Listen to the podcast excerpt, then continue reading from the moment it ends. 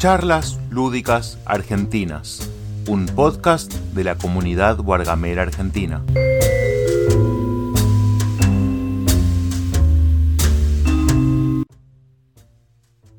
Esto es una locura, ese, una locura. Te estaba escuchando el audio viejo de, de ayer y me tiró el cartel que te tenía que escuchar ahora. Bueno, acá firme. Ahí estamos, seguimos con lo que es eh, este, este seguimiento de, de los juegos que baja la gente subiendo el Más al Más Argentina, octubre 2021. Sí, habíamos llegado ayer a ponernos a la par de los juegos subidos alrededor de las 3 de la tarde. Y resulta que un minuto después de que terminara la charla, la gente siguió subiendo juegos. Habíamos llegado ayer al 517, el Escapa The Fate of London, que en español se llama El Destino de Londres, y aprovecho para, eh, no sé, anunciar, que la gente se entere, así como me enteré yo, estuve viendo algunas fotos, de que ya está llegando otro, otro de estos escapa a la Argentina. Está llegando uno que es eh, Behind the Curtain, se llama en inglés. Vamos a ver cómo se puede llegar a llamar en español. Este no lo jugué. En español debería llamarse Detrás del telón. La versión de Top Toys ya está cargada acá en el BGG y ya está llegando a tiendas. escapa detrás del telón y relativo al ítem que nos quedamos ayer, el 517. 518 arranca con Ender subiendo un Cape Troll. Sigue con Guillermo subiendo el Bunny Kingdom. Del Bunny Kingdom ya hemos hablado, un juego de draft, juego también de control de área, tratando de diversificar eh, distintos materiales en cada parte de tu reinado y expandiendo tu reinado para que valga la mayor cantidad de puntos. Con ahí una tablita para no tener que hacer la matemática en la mente, te viene una, una hoja de ayuda de las tablas de multiplicar. Así que también sirve para aprenderse las tablas de multiplicación. E incluye el base y la expansión de Vir edición en español. ¿Qué? Ah, ok, es un link. Está bien. Incluye también la expansión del Bunny Kingdom, ese In the Sky, y ambos en la edición de Devir, dice acá. Ah, el base de Buró la expansión de Devir. Bueno, mira, ahí está. Y seguimos con el Gelato, que no me lo quiero confundir con el Candy Shop, al ser los dos del de juegosdemesa.com.ar y de comidas, a veces me los confundo. En este caso es un juego de dados, similar si se quiere a lo que es la idea del Can't Stop. Toma esta idea de que se tiran los dos dados y con la suma de los dados vamos a ir tratando de avanzar en distintas cartas para lograr llegar al final de la carta y reclamar esa carta como puntos. Eh, y con esta idea de que, bueno, obviamente es más difícil eh, sacar un 2 o un 12 en, una sumatoria de dos dados de 6 que sacar un 6, un 7 o un 8. ¿sí? Así que dependiendo de el número que querrás lograr, mayor cantidad de avances se va a necesitar de ese mismo número. ¿sí? Es un juego más bien apuntado a público infantil familiar, con un arte muy, muy vivo, muy vibrante, ese gelato. Seguimos con el Cállate, Cállate, un juego de tiempo de rondas, subido a BGG recientemente. Tengo entendido que es un juego para fomentar eh, el cooperativismo en el grupo, la atención, eh, la comunión en grupo, ¿sí? Es un juego de cartas, por ahí para romper el hielo.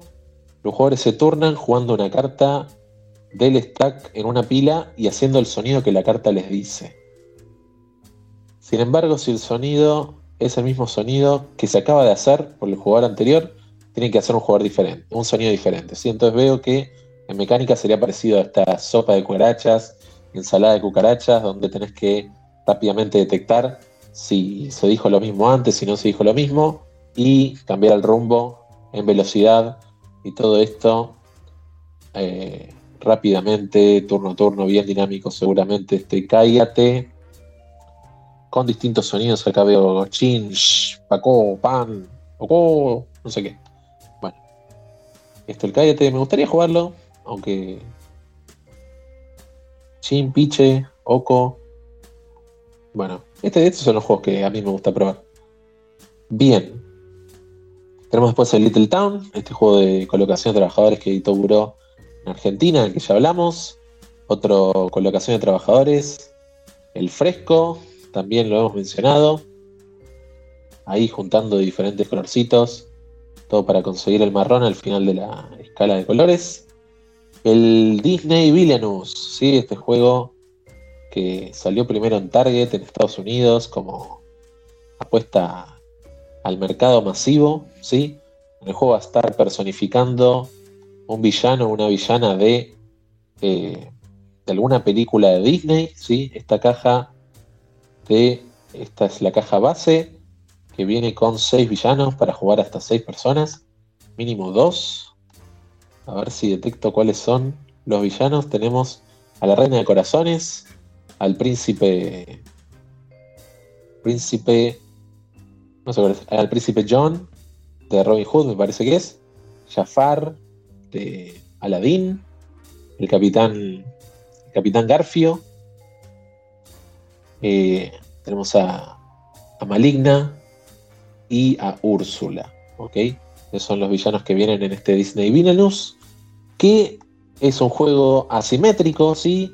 Guiado por cartas y además estás tratando de conseguir unas fichitas que supone que son poder o, fama o lo que sea. Con esas fichas vas a poder ir pagando efectos, pagando cartas, tratando de conseguir más fichas. Por ejemplo, el príncipe John gana si consigue muchas fichas.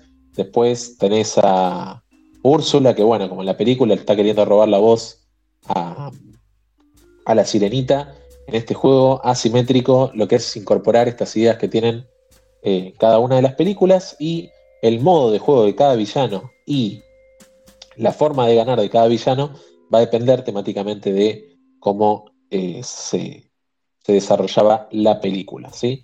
Además tiene esta, este puntito de Take That donde en tu turno podés hacer una acción para que se perjudique a otra persona, ¿sí? sacando de, un mazo de Fate, se le dice en inglés, en español no sé cómo, cómo se le dirá, donde se supone que vos estás tratando de ayudar al bando bueno de la película a atacar a ese otro villano que está molestando. No sé, sacas una carta y eh, el genio de Aladdin ataca a Jafar de alguna manera y evita un poco que gane tan rápido Jafar en este Disney Villainous.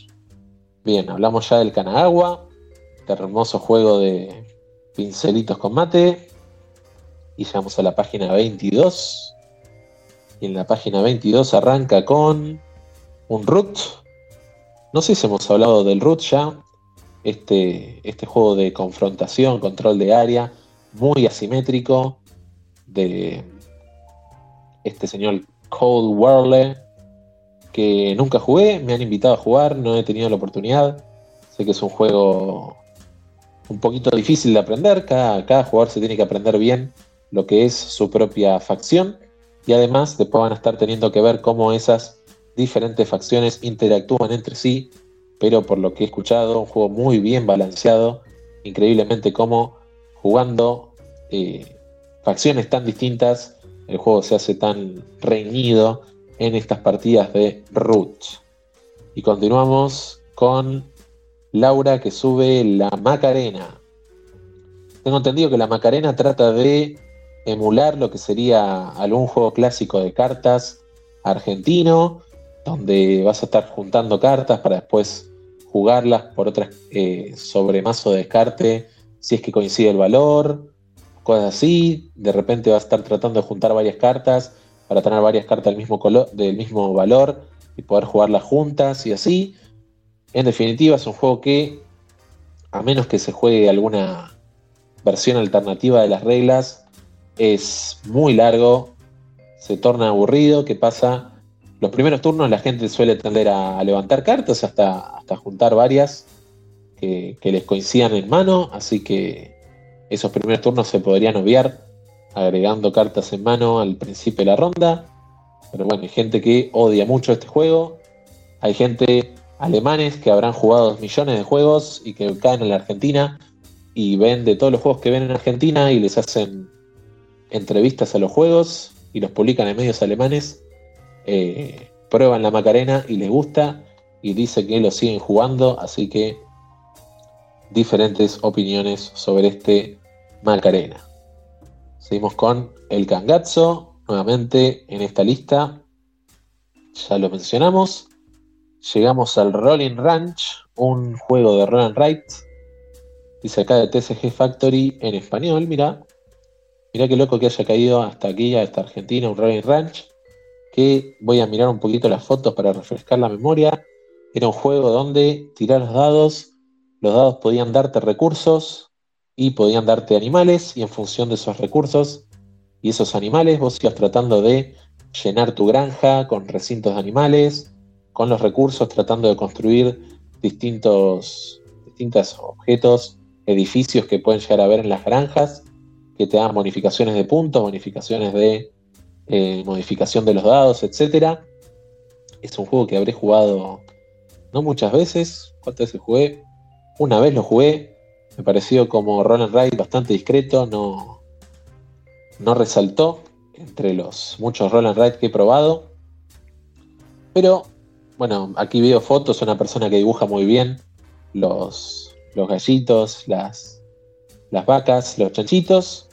Yo no lo dibujaba tan bien. Seguramente usaba triangulitos, cuadraditos, circulitos para cada uno de los animales. Pero bueno, me pareció que vos tirabas los dados y daba más o menos lo mismo que te llevabas. Y al final más o menos ibas a llenar toda la granja y se decidía por ahí, por, por, cosas que no, no, llegué a ver la, la, diferencia entre jugar bien al juego o poner lo que saliera y lo que pinte y termina la partida de este Rolling Ranch. Seguimos con el símbolo arcano del que ya hablamos y en este caso Maximiliano lo sube con, incluyendo una par de expansiones, todo en inglés, con las puertas de Arkham en inglés y con los Omens of Ice. Seguimos con este juego que se llama Arcana, que no lo conozco de nada. Y viene un pack de tres juegos en cajita pequeña que dicen que se llaman Yunu, Lux y Mr. Cabbage Garde. Mirá qué loco estás, estos jueguitos de caja pequeña. ¿De dónde habrán salido? No tengo idea de qué se tratan. Así que si la página me responde, a ver, y uno. Vamos a tratar de seguir con el siguiente. Pucha. Nos caímos Caímos del thread. Ahí, pina no, ahí está. Siguiente página. Y uno. Ahí está. ¿Serán siquiera la misma editorial? O todo un misterio. Aquí, con estos tres juegos de nombres rarísimos. Llegamos al Keyforge. Eh, mundos que se encuentran. Worlds Collide, en este caso en español. El Keyforge, un experimento de edición, de impresión, donde cada caja tiene un mazo diferente y si querés coleccionar diferentes mazos, vas a tener que comprarte diferentes cajas. En esta casa, en este caso es una caja base para dos jugadores. De nuevo, te va a venir con dos mazos eh, relativamente al azar, ¿sí? Los mazos se, construyen con cierto algoritmo, no es que te puede llegar cualquier carta en cualquier mazo, sino que cada mazo tiene unas, unas facciones que conforman el mazo. Y en particular, a vos te llega esta caja base, si la querés, de Luis Antonio Lescano. Si querés esta caja base, te va a venir además con los elementos, con las fichitas, con los tokens, para jugar partidas de dos y tener todo el control de lo que es las fichitas, los tokens necesarios para marcar el estado del juego. Además de dos mazos eh, para jugar de a dos jugadores. Bien. Seguimos con el Unlock Secret Adventures. Ya es la segunda vez que ponen el unlock Secret Adventures en el Mass Trade. Y en particular, ya les dije, esta es una muy buena caja. En este caso en español. Así que a por el Unlock Secret Adventures. Está el Point Salad. Estamos viendo, los juegos se van repitiendo. Un saludo para J. Leal, que nos tiene ahí cazando gangas. Y bueno, excelente este Point Salad. Y seguimos con el Legendary eh, Marvel Deck, Building Game, ¿sí?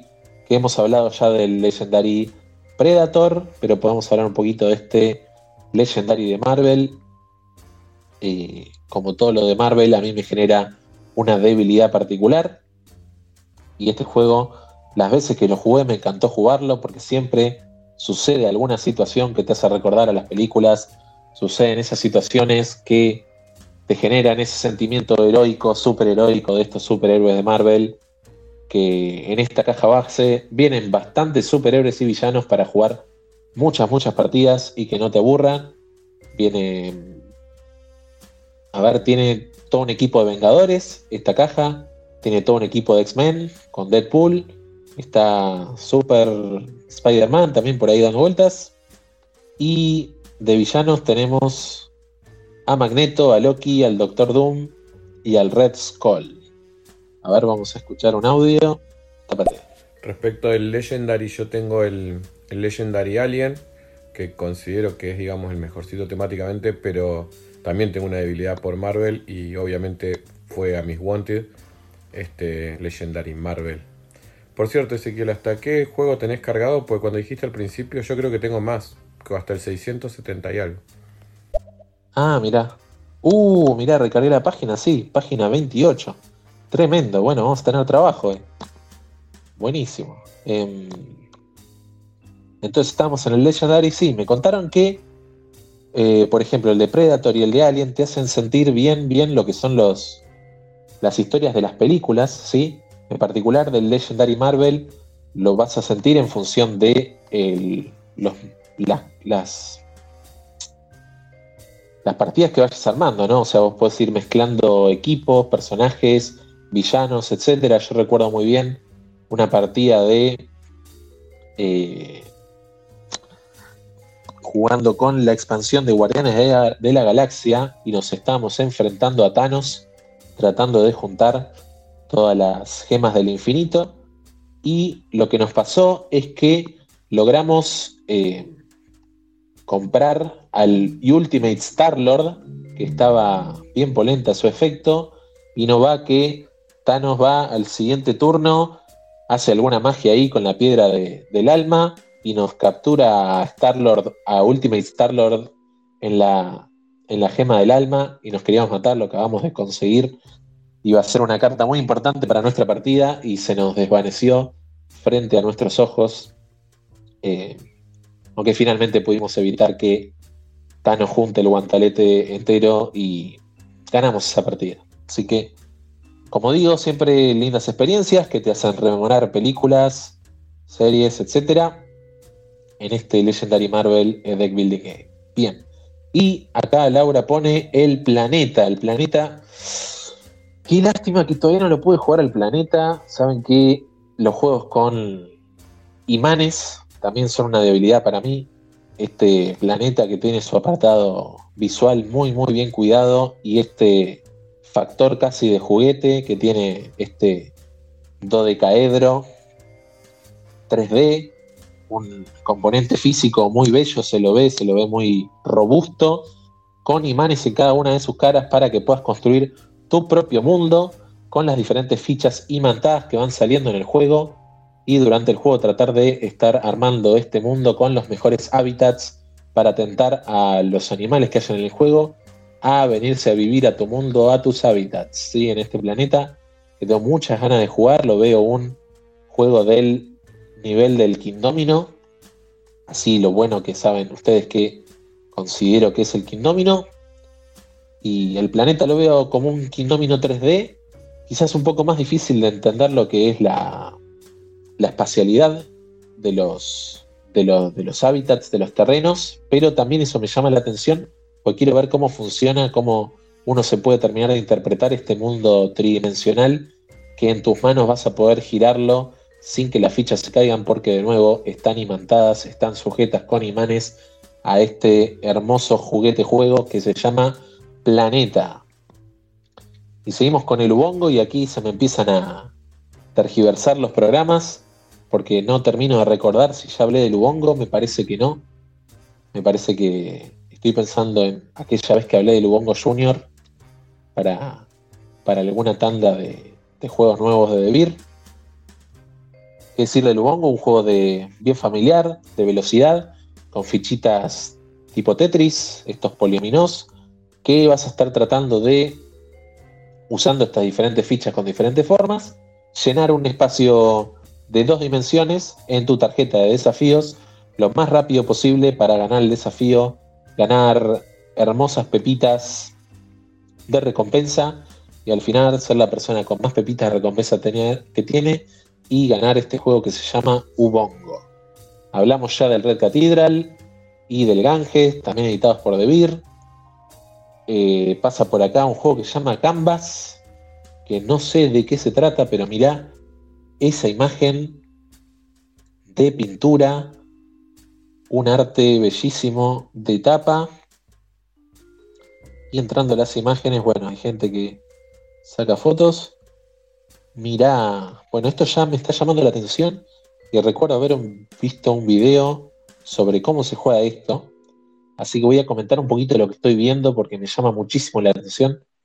En el juego vas a estar tratando de cumplir distintos objetivos eh, armando tus propios recuadros, pero lo que está muy interesante es que cada una de las tarjetas que entiendo, si no recuerdo mal, vos podías draftear, cada una de las tarjetas está impresa ahí en un acetato transparente, lo cual te permite superponer distintas tarjetas y crear tu propia y única obra de arte cada uno de los espacios que tenés para pintar en el juego. En el juego no es que vamos a estar agarrando lapiceras y pintando, sino que superponemos estas distintas, estas distintas tarjetas impresas en acetato para eh, lograr pinturas únicas y que nos queden ahí por ahí metes una cartita con un fondo, después un personaje, algo de, terreno, mirá que hay unos meteoritos.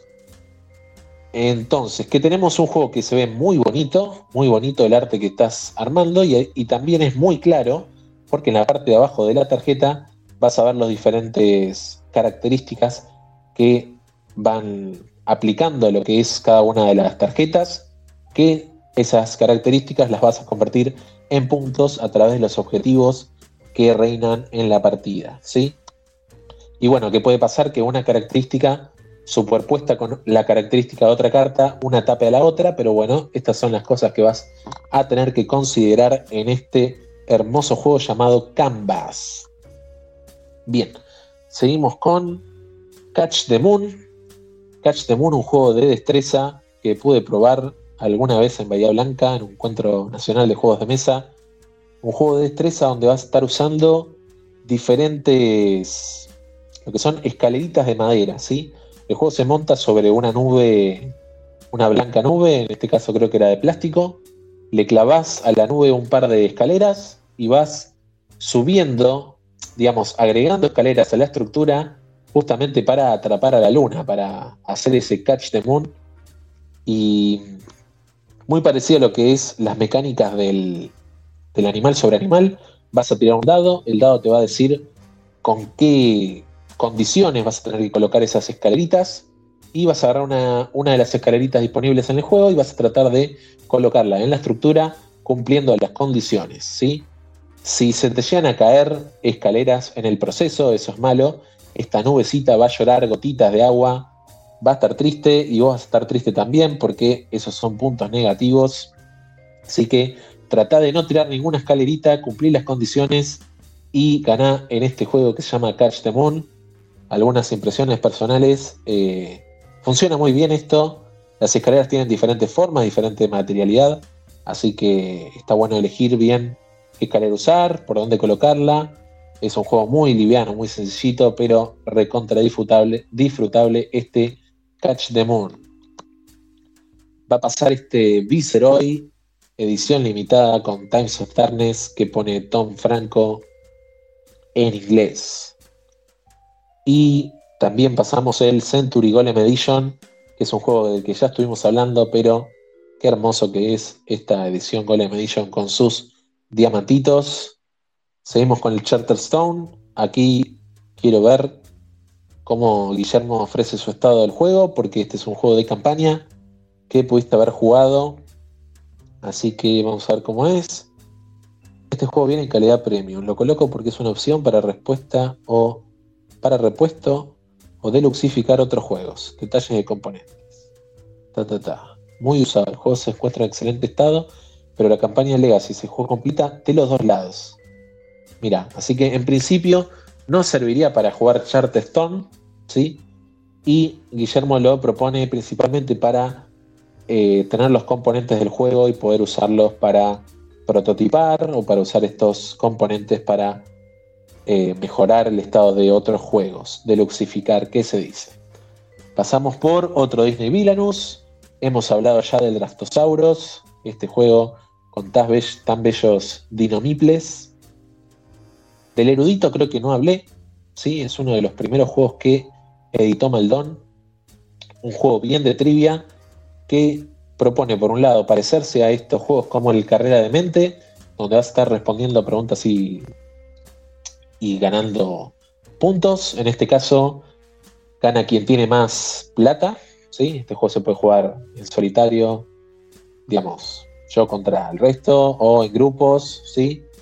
Y lo que tiene de interesante es que en vez de que sean las típicas preguntas multiple choice, de los miles de juegos de trivia que han salido en el mundo, plantea diferentes dinámicas, poner en secuencia temporal diferentes sucesos, aproximar un número para estar lo más cerca posible, hacer respuestas de asociación, cuáles de estas cosas se asocian con cuáles de estas otras, qué cosas tienen en común varias, varias personas, varias cosas, etc. ¿Sí? Diferentes dinámicas que trae el juego para quizás eh, modernizar un poco la categoría de trivia en este El Erudito. Bien, pasó el Everdell, pasó Here to Slay, que no lo conozco. Mirá, veo unos animalitos ahí en la tapa, llaman la atención, pero no conozco el juego, así que pasamos a la página 23. Increíble como de repente se multiplicó por muchísimo la cantidad de juegos que tenemos que estar mirando. Eh, llegamos al Oli, un juego que Debir editó en España y que aún no llegó a la Argentina. Un juego relativo a lo que es un festival hindú de, tirarse con colores. No lo conozco. Pasa el Ishtar, el que ya no es la primera vez que se sube en el trail. Jurassic Parts. Pan intended. Veo arqueóloga en la tapa. ¿De qué se tratará? No sabemos.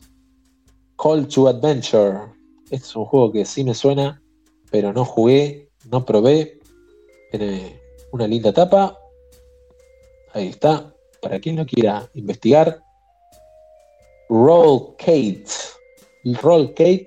Y en la imagen dice Lock and Roll. A ver, será una versión Roll Kate. Reimplementa Alien Gateway, versiones, Rollgate, Lock and Roll, en alemán, en español, lo pone Guillermo en español en la edición de Trangis. Bueno, habrá que verlo porque es un Roll and Rides. Llegamos al Miple Circus. Miple Circus, qué juego fantástico, ¿sí? De fantasía, de. qué juego circense. el juego viene con componentes tipo miples, animales, barritas, barriles, pelotas, distintos componentes que durante el juego vas a estar eh, arreglando, apilando, colocando eh, de ciertas maneras en particular para armar lo que es un espectáculo circense, ¿sí? Durante el juego van a ver diferentes cartas de objetivos que te van a indicar cómo deberías ir colocando los componentes para sumar la mayor cantidad de puntos, ¿sí? Cada objetivo puntúa y vos vas a tratar, por un lado, de forma estratégica de ver cómo hacer confluir todos esos componentes y esos objetivos en un espectáculo circense, ¿sí? tratando de maximizar la cantidad de puntos y de nuevo con la destreza que requiere eh, apilar todos esos, todos esos componentes en el tiempo limitado que trae el juego. Es todo un desafío, ¿sí? Además, el juego se presta para el espectáculo, viene con te podés bajar la aplicación con la que deberías estar jugando para tener por un lado lo que es música de circo, diferentes versiones de música de circo que además te marcan el tiempo que, hay en cada ronda para jugar. Y además hay dos cosas más que quiero mencionar, que es por un lado que hay diferentes componentes que son especiales. vos te vas a llevar en la segunda ronda una ficha de, componente especial que va a asociarse a una forma de puntuar que solo aplica para vos. Así que está bueno tener como esa asimetría de este, este espectáculo mío, en especial es así, porque es mío y tiene este personaje. Entonces, no se puede tener al, al equilibrista, no sé cómo se llama, que va a querer estar arriba de todo en la fila, en la, en la, en la columna de, objetos, ¿sí? Tenés al payaso que tiene que estar arriba de algo y después tirarse porque, viste, el payaso se cae, qué sé yo. Eh, tenés a Tarzán, bueno, está, están ahí diferentes componentes. Y además en la tercera ronda te vas a llevar una, una ficha de objetivo también asimétrica personal que va a modificar cómo tenés que comportarte durante la presentación de la tercera ronda. Y en particular, en la tercera ronda, cada presentación se hace no en simultáneo como en las primeras dos rondas, sino que cada persona va a presentar en cada momento porque eso es, ahí está toda su presentación, la presentación de su espectáculo, cómo lo van a hacer cumpliendo los objetivos que se les propone en este juego espectacular, Miple Circus. Te sentís que estás manejando un circo con destreza.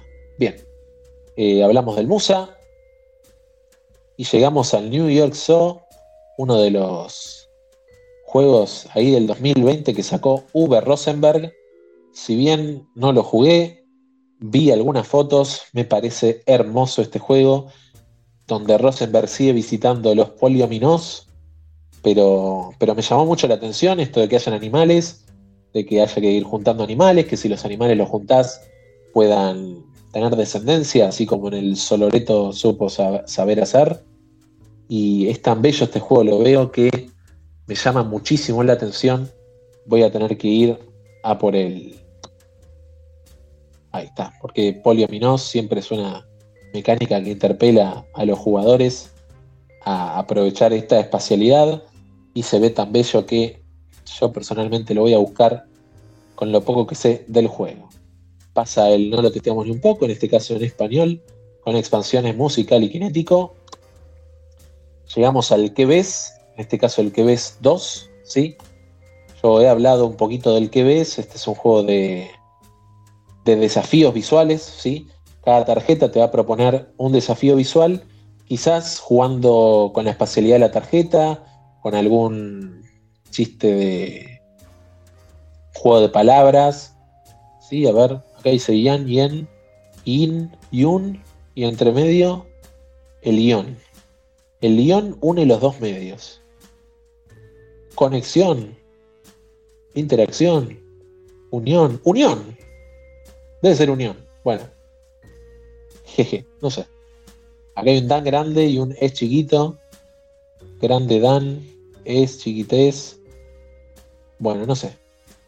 Pero bueno, cada tarjeta va a tener de un lado eh, el desafío y del otro lado la solución Pueden probar el que ve, yo lo probé con una aplicación, sí, de esas que te, mezclan las letras posibles de la solución y vos vas viendo la imagen del desafío y tratás de escribir la solución. Me gustó mucho jugar esa aplicación. El que ve es un juego que, de nuevo, una vez que veas todas las tarjetas, se te va a agotar, pero mientras vayas jugando, lo puedes jugar como eh, poner una tarjeta en la mesa, la gente la ve, la primera persona que se le ocurre la opción correcta gana o lo puedes jugar en solitario viendo las diferentes tarjetas. Un interesante juego de desafíos visuales. Bien, llegamos al Say My Name. Este es el primer Say My Name. Tendría que empezar a, a ver por los títulos.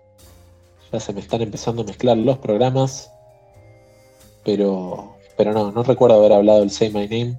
Con lo bien que merece ser hablado el Say My Name. Qué juegazo de tipo estilo diálogo mímica, de adivinar palabras, de adivinar personas, de adivinar títulos, de adivinar cambalache, lo que venga en la versión violeta.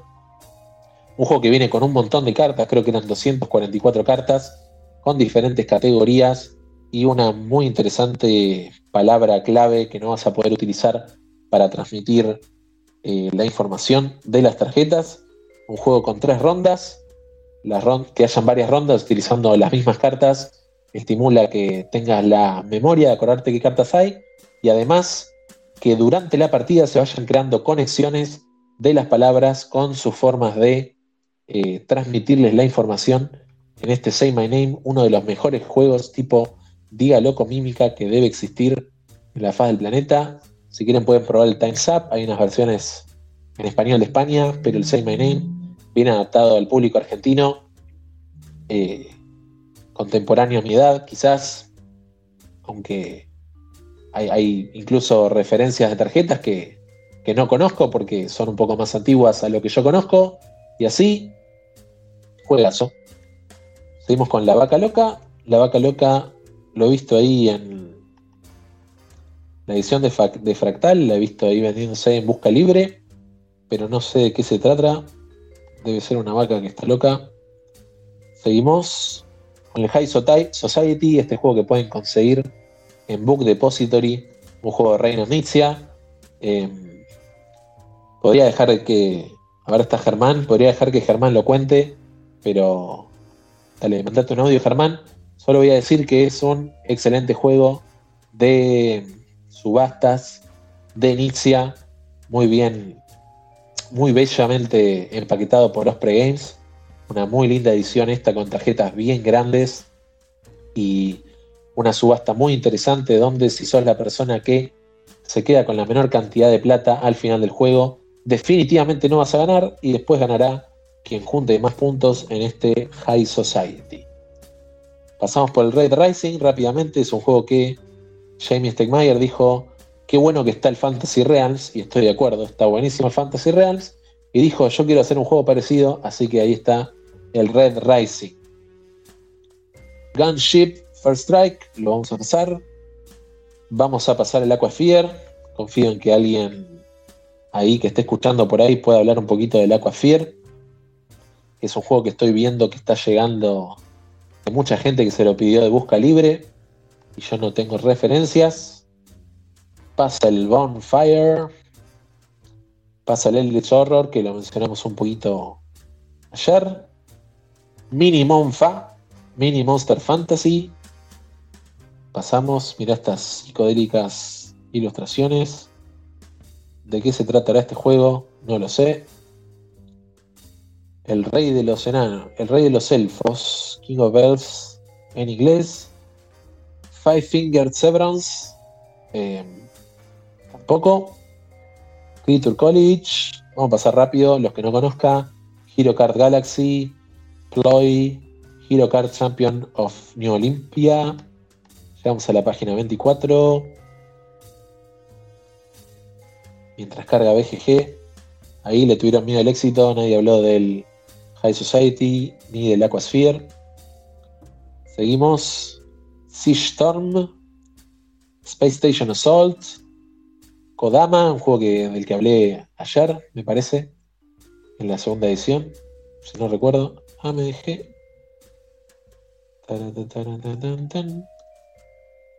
Ahí está.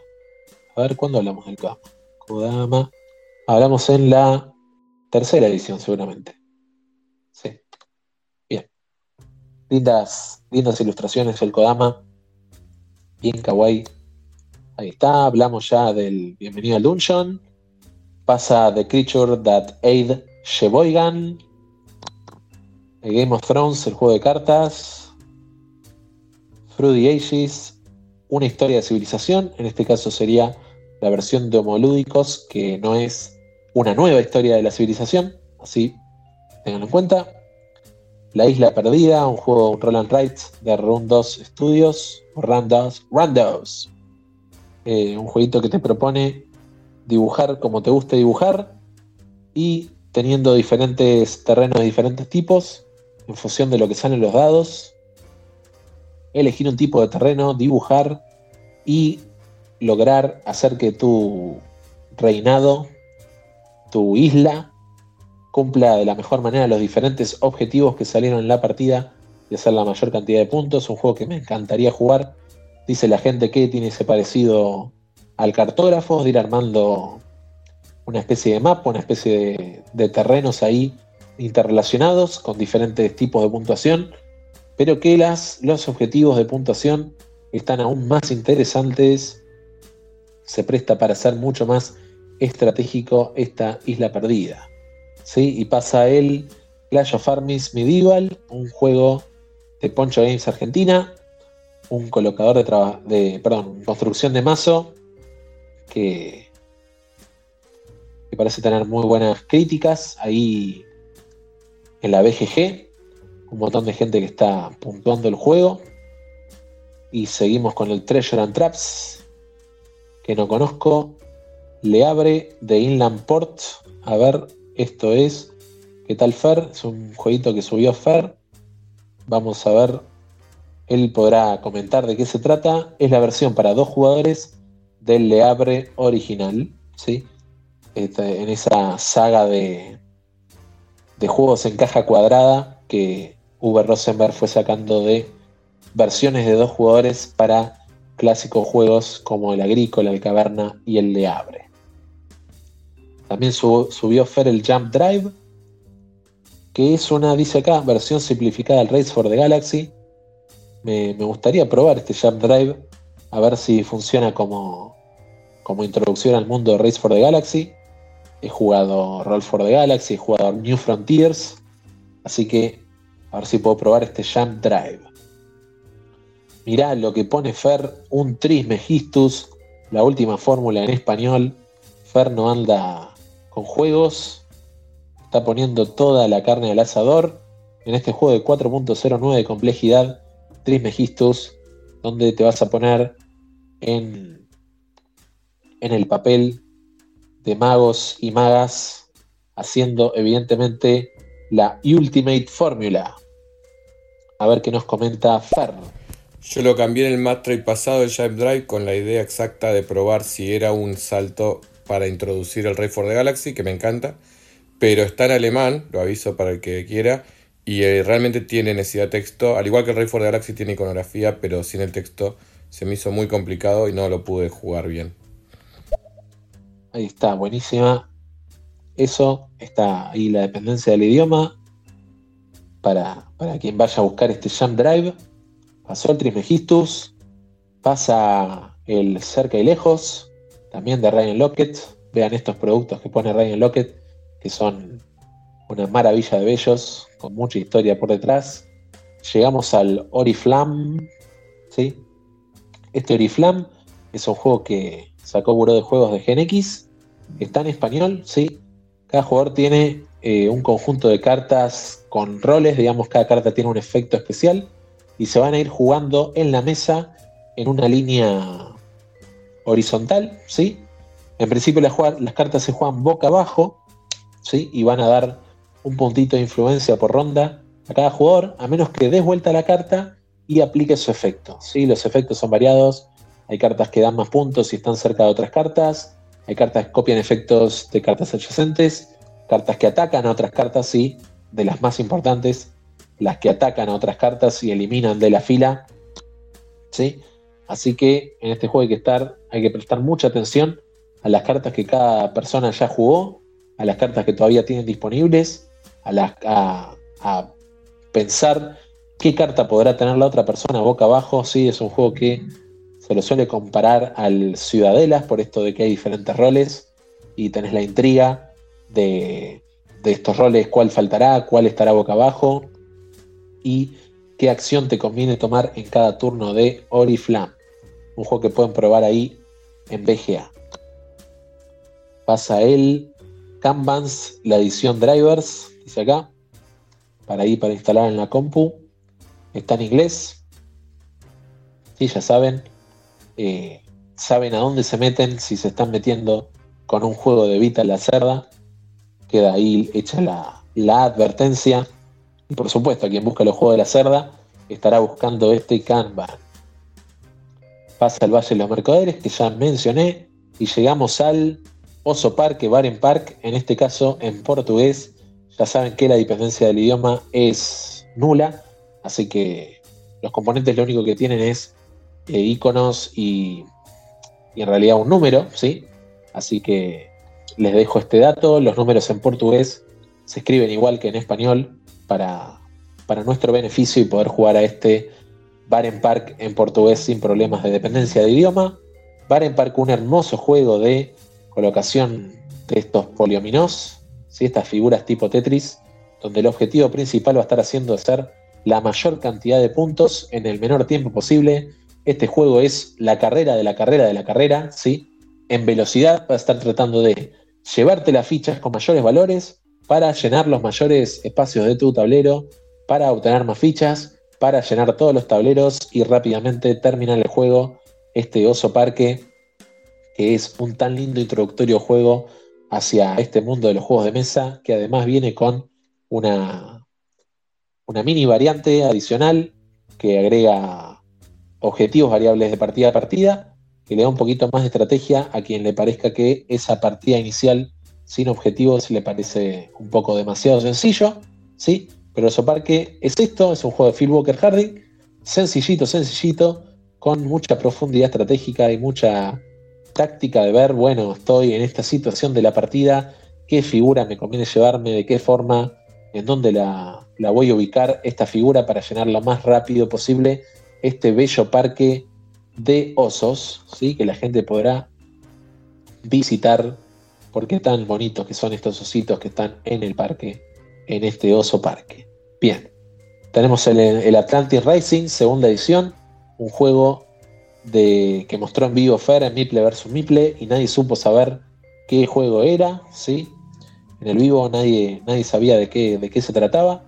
Es una segunda edición de un juego cooperativo que Fer comentó muy bien ahí en el programa, pasen a verlo.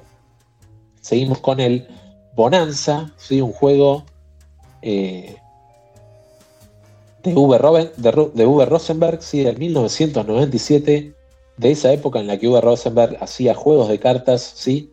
En este caso un juego de negociación de 2 a 7 jugadores difícilmente funcione para pocos jugadores, pero a medida que tenés 4, 5, 6, 7 jugadores, va creciendo la experiencia en este juego que tiene la particularidad de que tu mano de cartas no vas a poder acomodarla eh, ni moverla así, la vas a tener que mantener en el orden en que te llegan las cartas, ¿sí? jugando cartas de un lado y levantando cartas hacia el otro. Y un juego puramente de negociación de ofrecer, que son judías, arvejas, arvejas de un tipo por arvejas de otro tipo, ¿sí? Un juego para estar pendiente de todos los intercambios que se están dando en la mesa. Eh, ¿Qué te puedo decir? Es un juego más sencillo que el Catán, pero si vas a jugar de 5 a 6 al Catán, por ahí te puedo recomendar probar este Bonanza que en, que en un masito de cartas te ofrece un montón de negociación, juntando la mayor cantidad de, de beans iguales de los mismos tipos y plantando y extrayendo por puntos estas judías en los momentos indicados en Bonanza. Tenemos aquí el Robin Hood y los Merry Men, un, juego según recuerdo de, de caja grande que habrá salido en Kickstarter. Ahí la Kickstarter Edition en inglés pone Fer que ha sabido subir fotos hermosas de este juego al grupo. Y pasa el Everdell y llegamos al Spring Meadow, otro juego de la saga de, de Rosenberg en su saga de juegos con Poliomino. Este no sabría cómo se compara a sus hermanos Cottage Garden y Indian Summer, pero las imágenes se lo ve un juego un poco más apagado, ¿sí? que, que otros juegos de Poliominos no se le ven, no se ven tan vibrantes los dibujos, en este caso los campos son más verdosos, ¿sí? colores más tranquilos, para jugar este juego de Poliominos que se llama Spring Meadows. Ya hemos pasado por el Dojo Kun, no conozco el Isles of Terror y llegamos a la página número 25. Che, alguien. Pucha, ¿cuándo me caí? ¿Sí? Eh, me pregunto si ahora me estarán escuchando y quisiera saber si saben cuándo me caí o si no me caí en ningún momento porque la aplicación me tiró un error. Y a ver, cuéntenme si me escuchan ahora y si, y si me caí en algún momento. Sí, ese nunca dejamos de escucharte, pero algo te pasó con la página, pues 28. Hola Ezequiel, yo te escuché de continuo siempre, ¿eh? Para mí no te caíste nunca. Perfecto. No, me, tiraba un error la aplicación, pero se ve que no fue nada, así que estamos bien. Decía, vos decías Fer que hay 28 páginas en el Master, eso es correcto, y yo estoy por la 25. Hasta la 25 llegué, eh, digamos, hice toda la 24 entera, y ahora estamos en el juego 601 de la página 25. Bien, y arranca con el Capitán Sonar, un juego que ya, ya mencioné. Estuvieron ahí preguntando en el grupo cómo se hace para jugar de a 6, cómo se hace para jugar de a 4. ¿Sí? Cuando juegas de 8, todas las personas tienen diferente, diferente rol. ¿sí? Cada persona tiene un rol en particular. Y hay uno de los roles de cada equipo que es bastante sencillo. ¿sí?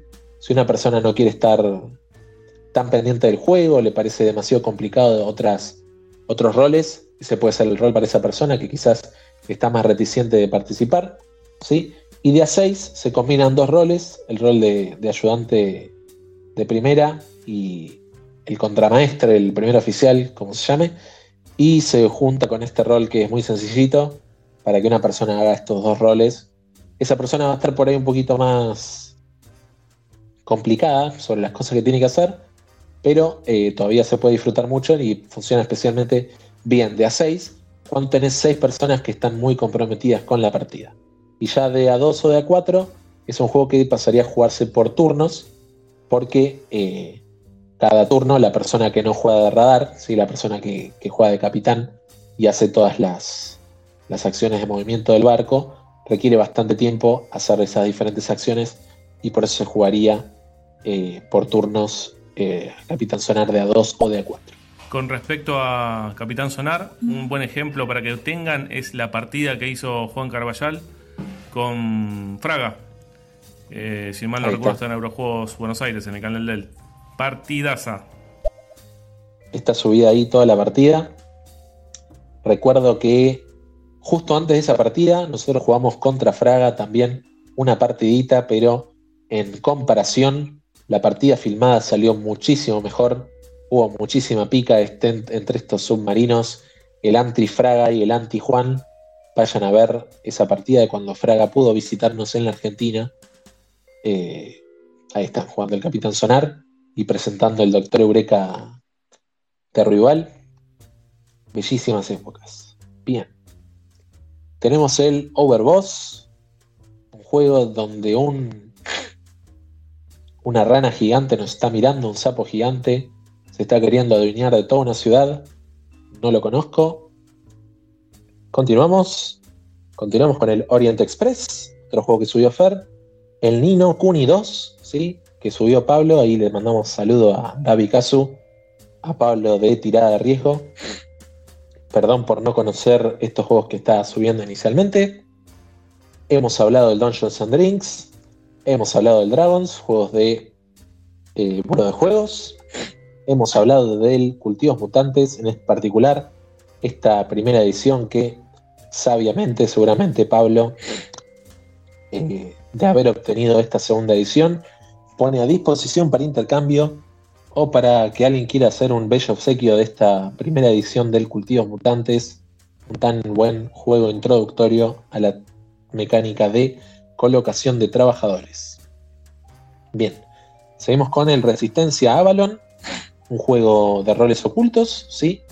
En particular, el Resistencia es un juego de de deducción social pura, ¿sí? donde vas a estar eligiendo diferentes equipos para participar en expediciones y las expediciones pueden ser un éxito o un fracaso para la resistencia según si llevan a un equipo de fieles, de gente fiel a la resistencia o se inmiscuyen traidores dentro de las eh, misiones. ¿sí? Es un juego para charlar mucho, para discutir, para argumentar ¿Por qué creo que esta persona es traidor? ¿Por qué no es traidor? Sí, mentir, engañar. Ahí está, este, la resistencia que en su versión Avalon trae diferentes cartas de rol para que cada persona pueda tener un rol y hacer diferentes, tener diferente conocimiento durante estas partidas de la resistencia. Pasa el Thieves Market. Llegamos al Rick and Morty de 100 días, según tengo entendido. Es un juego de que aprovecha esta, esta franquicia de Rick and Morty y en particular es un card drafting. Bueno, ahí está, ahí está el worker. Sí, colocación de trabajadores de Rick and Morty, me parecía que era una colocación de trabajadores, ahí está. Uno de los juegos que trajo Buro este año. Tenemos otro King of Tokyo, en este caso en español de Buró. Ahí está. Para que lo puedan jugar en español. Pasa el Fallout, el juego de mesa de Fallout, que no conozco. Llegamos al Nesos, un juego de, caja pequeña, como las de Joten Totem, como las de Bienvenido al Sal Dungeon, de, estas cajas pequeñas de hielo que trae Buró. Es un juego de bluff, de deducción, que no conozco más porque no he podido probar aún estos juegos que trajo Buró en las últimas tandas. Está también La Resistencia, aquí vemos está la edición en inglés y vamos a ver si tiene las cartas de plot o no tiene, no llego a ver. Se ve en la foto muy bello foliado para que no se arruinen las cartas. Y ahí va, se incluyen los folios opacos de dorso azul. Un saludo ahí para Marcelo, que incluye folios en esta La Resistencia. Vamos a darle play al mensaje de Fer que nos habla del Fallout. Ojo que si el Fallout es el mío, es el Fallout Shelter, que es la, versión de mesa del jueguito en Flash, que no es el Fallout original de PC. Ahí va, bueno. Juego dentro de la, franquicia del Fallout, que no es el juego de Fallout de juego de mesa, sino que Fallout Shelter. Seguimos con estos juegos extraños de Jonathan Strange y Mr. Norrell, a Board Game of English Magic. Es un juego que siempre me intrigó de verlo ahí en venta en Book Depository, si no me equivoco, pero nunca llegué a ver bien de qué se trataba. Pasó el Kemet, del que ya hemos hablado.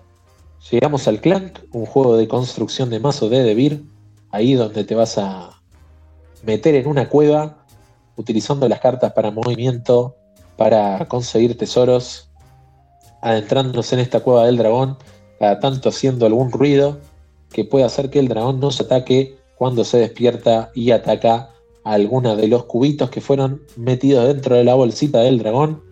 Un juego muy interesante de construcción de mazo, que además introduce esto de la, de la espacialidad, de la interacción entre tu mazo con el tablero. ¿sí? Hay juegos de construcción de mazo de cartas puros, que no interactúan con ningún tablero, y en este caso sí se interactúa con un tablero, en un juego también de tentar a la suerte de ver qué tanto te vas a adentrar en esta caverna a conseguir tesoro antes de que pueda despertar el dragón y ataque y mate a aventureros que todavía estén dentro de la caverna en este clank, un juego, una aventura de construcción de mazos, ¿sí?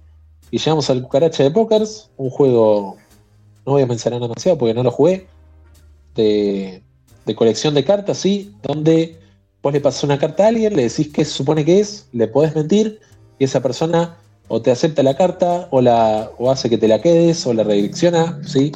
Va variando lo que se va pasando con las cartas y el objetivo lograr que alguien pierda eh, llenándole de varias copias de la misma carta, todo entre risas, eh, tratando de mentir a la gente o de engañarle o hacer este bluff, doble bluff o el mítico triple bluff de, estos juegos de mentiras. Bien, llegamos a la Torre de los Arcanos, un juego que trajo algunas copias puro de Gen X, en este caso está en inglés, español y en otros 3-4 idiomas, así que no va a ser un problema la dependencia del idioma en este Torre de Arcanos que no probé. Llegamos al Colt Express, un juego de programación de acciones, ¿sí? Eh, temáticamente estamos tratando de robar un tren en movimiento y somos estos bandidos, estos pillos, tratando de llegar a las cabinas del tren y robar los diferentes objetos que hay en el tren, ¿sí? Programando movimientos, es decir, jugando movimientos boca arriba, boca abajo, en, en orden de turno, y después eh, con limitada información de lo que pusieron otras personas, porque por ahí pusieron cartas boca abajo, pusieron cartas boca arriba, y los movimientos de otras personas pueden interferir en tus propios movimientos.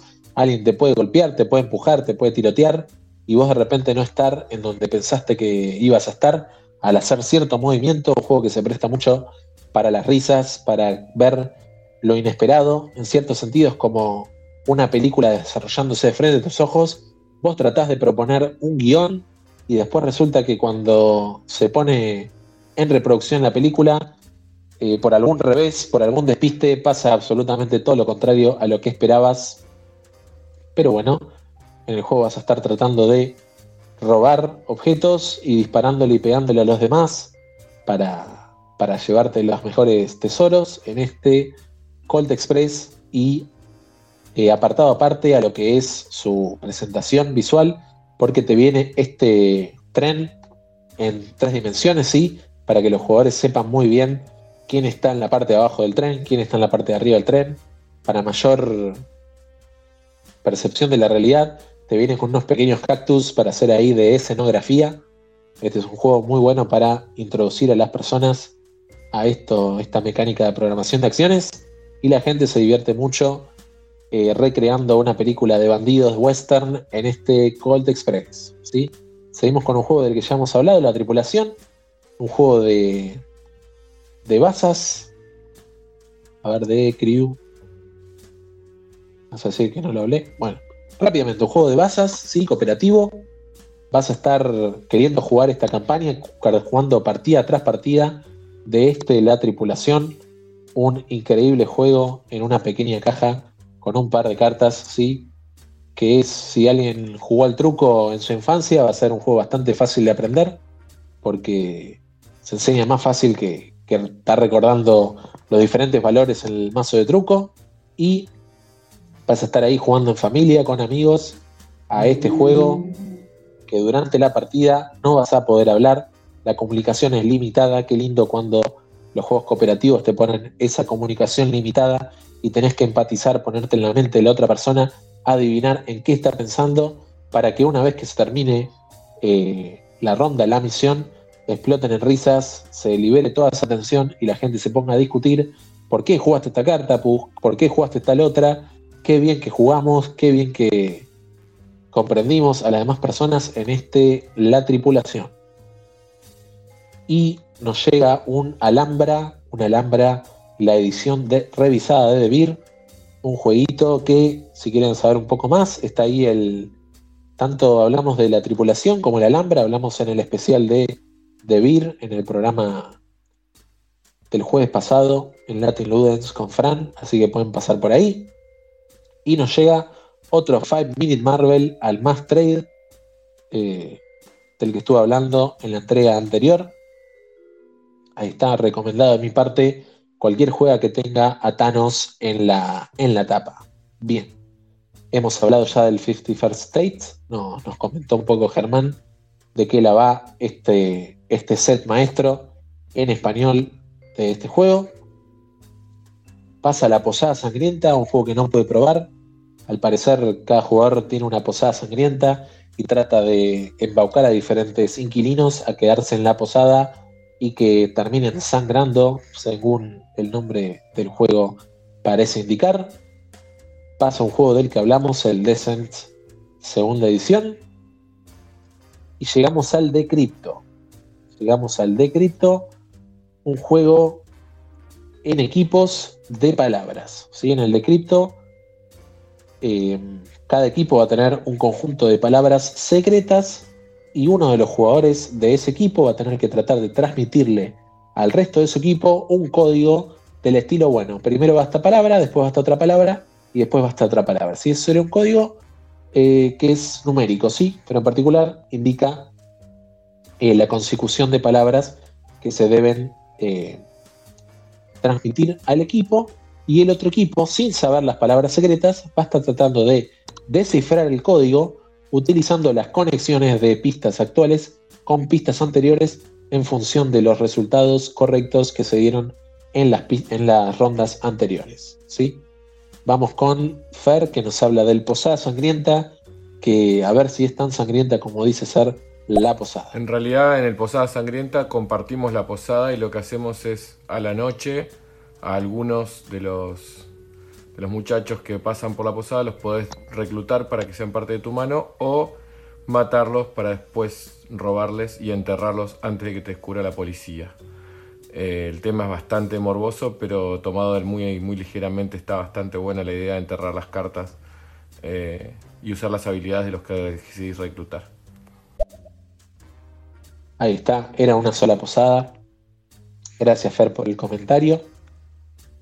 Me encanta, me gustaría que ojalá pudieran charlar de todos los juegos que yo no conozco, porque son varios, pero siempre que puedan eh, comentarme ahí, me encanta.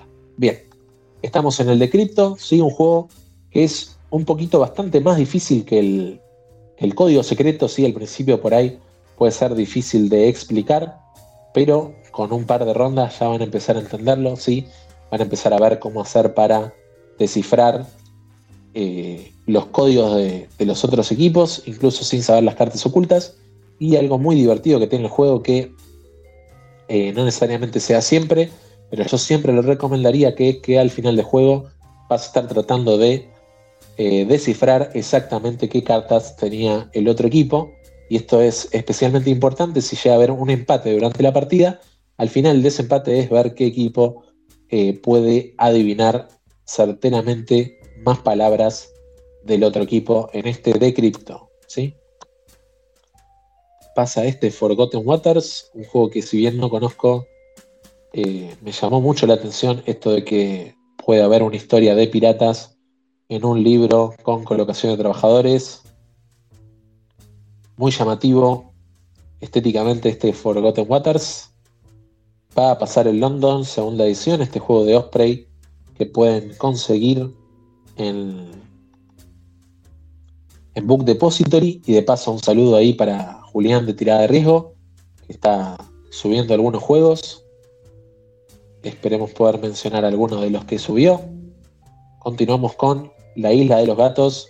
Esto ya lo mencioné, me encantaría poder probarlo. Lo voy a probar en estos días en BGA cuando pueda eh, aprenderme las reglas. Pasa también el East Wonderful World, ¿sí? un juego ahí de draft de construcción, una especie de civilización. Seguramente estés construyendo un mundo, un mundo sensacional, maravilloso, como quien dice.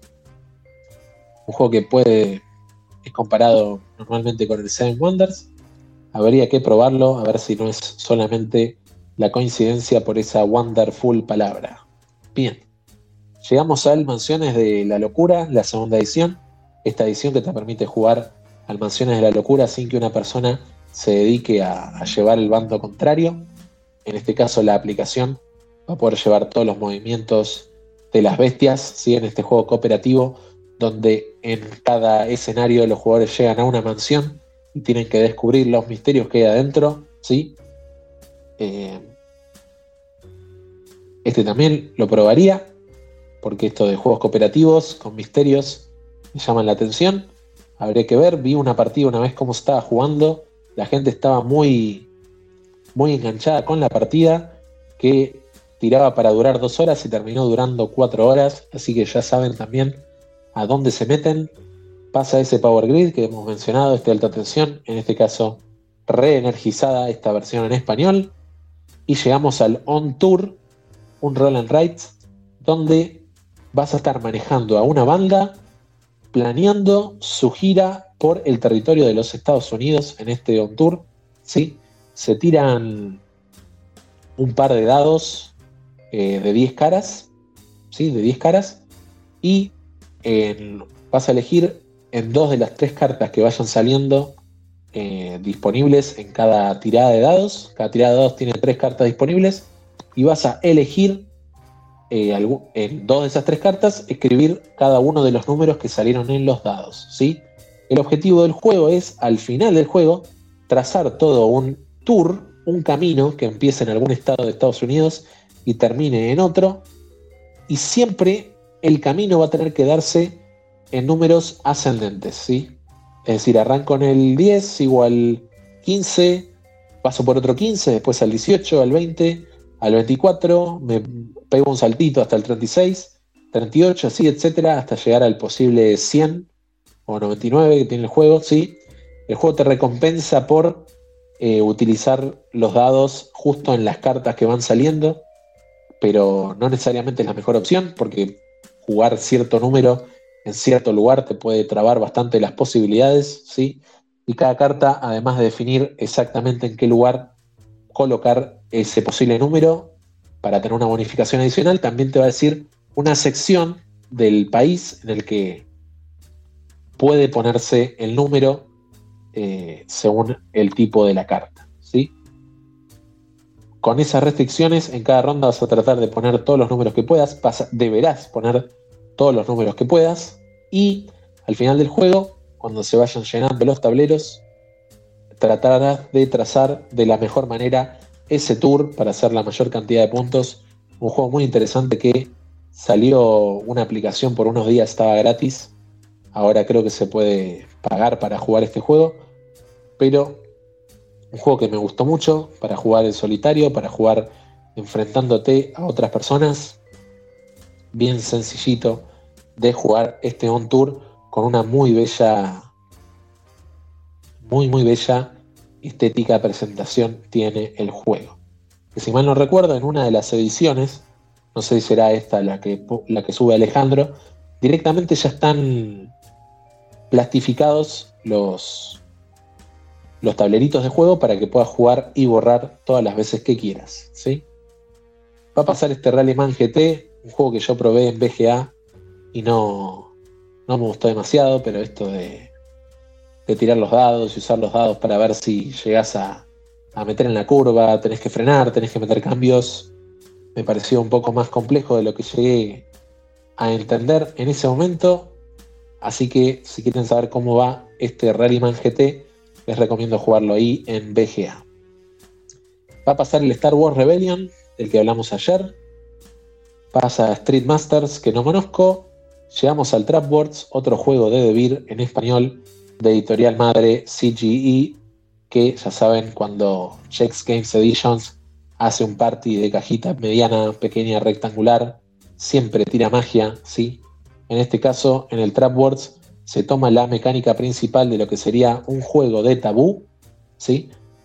De tabú, sí, transmitir eh, una palabra evitando decir ciertas otras palabras que están prohibidas, bueno, lo mete en una temática de atravesar un dungeon, una mazmorra con un montón de trampas en el suelo y las trampas van a ser las palabras que no se pueden decir en estos 30 segundos que tenés para transmitir la palabra correcta a tu equipo, ¿sí?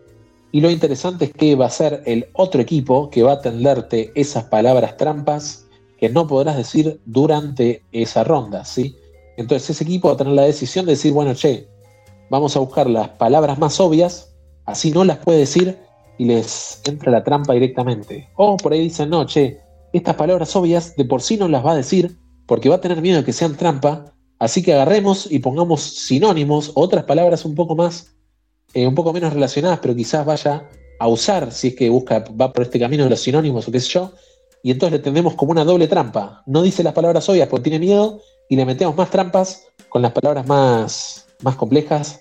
En este Trapwords, un juego en equipos muy divertido, que genera mucha tensión estar ahí eh, tratando de adivinar las palabras que te quieren transmitir y mientras das pistas, evitar decir esas palabras trampa que quizás no quedó claro, pero vos no sabés cuáles son las palabras trampas durante tu juego. Obviamente vos estás atravesando la mazmorra con la oscuridad, no sabes dónde puedes pisar y dónde no puedes pisar. Entonces esas palabras trampas no sabes cuáles son. Entonces tenés que arriesgarte y decir lo que te salga sin saber cuáles son eh, las trampas que te tendió el otro equipo, estas trampa palabras que te tendió el otro equipo. Y vamos con Fer. Qué grande ese, explicando el Trapper parecía que estaba jugando. te juro que escuchándote parecía que estabas jugando y estabas en el equipo diciendo, no, no, pero hagamos esto. Eh, mucho, mucho hype, te dan ganas de jugarlo muy bien ese. Ahí va, ahí va, Fer. Sí, este juego lo probé, me encantó. Después lo trajo de vir a la Argentina y lo tenemos ahí en el club para que pasen y puedan jugar al Trap Words, que en el Trap Words en español se le dice que son las trampa palabras las que vos tendés en el suelo para que el otro equipo se tropiece y falle, ¿sí? Y además eh, viene con unas cartitas de desafíos, con lo cual si vos vas ganando, te vas a topar con desafíos que, por ejemplo, hay uno que dice, bueno, toma aire y da tu descripción sin, sin poder volver a respirar, así que nada, tratás de tomar el mayor aire posible y hablar y hablar y hablar hasta que te quedas sin aire y ya no puedes dar más pistas, o no te puedes mover, o tenés que estar con los ojos cerrados, ahí diferentes prendas en el Trap Words. Pasa nuevamente un The Crew, una tripulación en español, recomendado. Pasa el Role Player, del cual ya hablamos, esta edición en español que trajo Buró a la Argentina. Llegamos al arte de batalla, un juego de confrontación 1 versus 1, con un con psicodélicos tableros con imanes, ¿sí? donde vas a desplegar tus unidades, ¿sí? Clave que la decisión editorial de que sean tableros imantados porque se asegura de que no se te caiga, por más que se te mueva la mesa, por más que pase lo que sea, vas a poder seguir jugando a este arte de batalla donde desplegás distintos tipos de, de facciones y las utilizás para atacar al contrincante. Bien, llegamos a una rareza, mira, un Munchkin edición holográfica, edición foil, ahí en inglés. Quien quiera ver eh, un muy brillante Munchkin en su biblioteca, ahí está el Munchkin edición holográfica. Pasa el God of War, el juego de cartas. Llegamos a el roleplayer, la expansión de la que ya hablamos ahí, para utilizar tu personaje de rol que armaste en el roleplayer, venciendo a monstruos y minions. Llegamos al Awesome Kingdom Minds and Labyrinth, que no conozco, que sube Lucía. Sube el Dungeon Hustle.